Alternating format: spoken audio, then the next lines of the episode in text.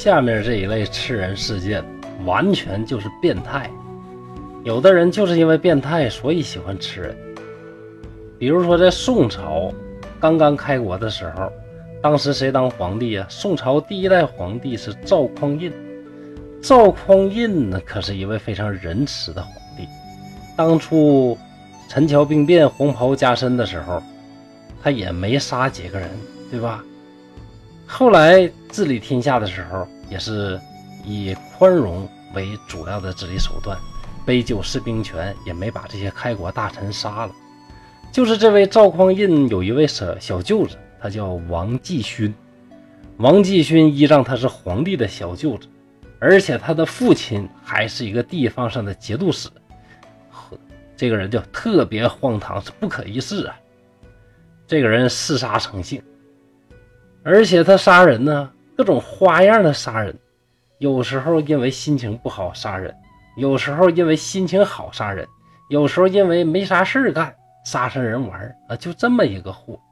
最大的乐趣就是栾割奴婢，他就喜欢什么呢？通过人贩子，通过各种手法去买年轻的少女，让这些少女伺候在自己的左右，每天侍奉他的时候，稍微有一点不如意。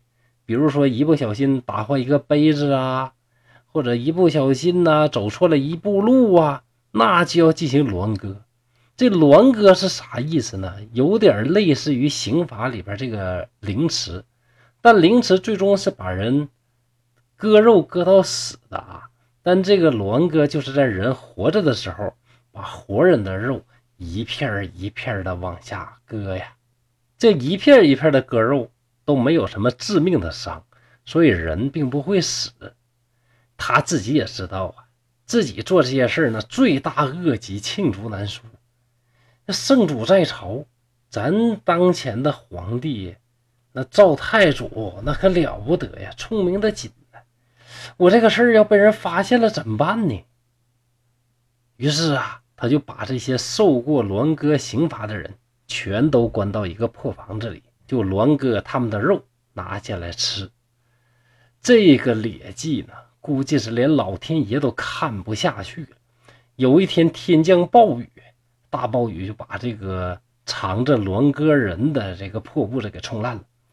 冲烂了之后，这群女孩啊是披头散发的这个跑了出来。当时的情景大家可以想象，接受这个案件的官员是个什么样的心情。好多的披头散发的少女像女鬼一样，身上的肉被割掉了好多，一起哭着喊着向你跑过来，然后向你状告如何如何。那这场景当然是非常的恐怖。后来呢，就这个王继勋事件曝光之后，由于他这个根儿啊背景太硬了，加上赵匡胤这么仁慈，到最后也没有把这王继勋呢给他干掉，仅仅是剥夺了他这个官职。后来呀，经过一番运作之后，又当了官。重新当官之后，更加肆无忌惮，更加变态，更加残暴。这个时候，不仅仅是栾哥了，他买过来这个女子，说杀掉就杀掉，杀掉以后就吃，然后把这个吃剩的尸骨装载在棺材里边，抛到野外。在他的家里边，什么样的人最常见？最受欢迎呢，两类，一个人贩子负责往里边送人的，还有一类卖棺材的，负责拿棺材装出去的人的。那这些人进进出出是络绎不绝。更变态的是什么呢？就是有个长寿寺有个僧人，僧人叫啥呢？叫广慧和尚。你这广慧和尚出家人呢，你应该慈悲为怀。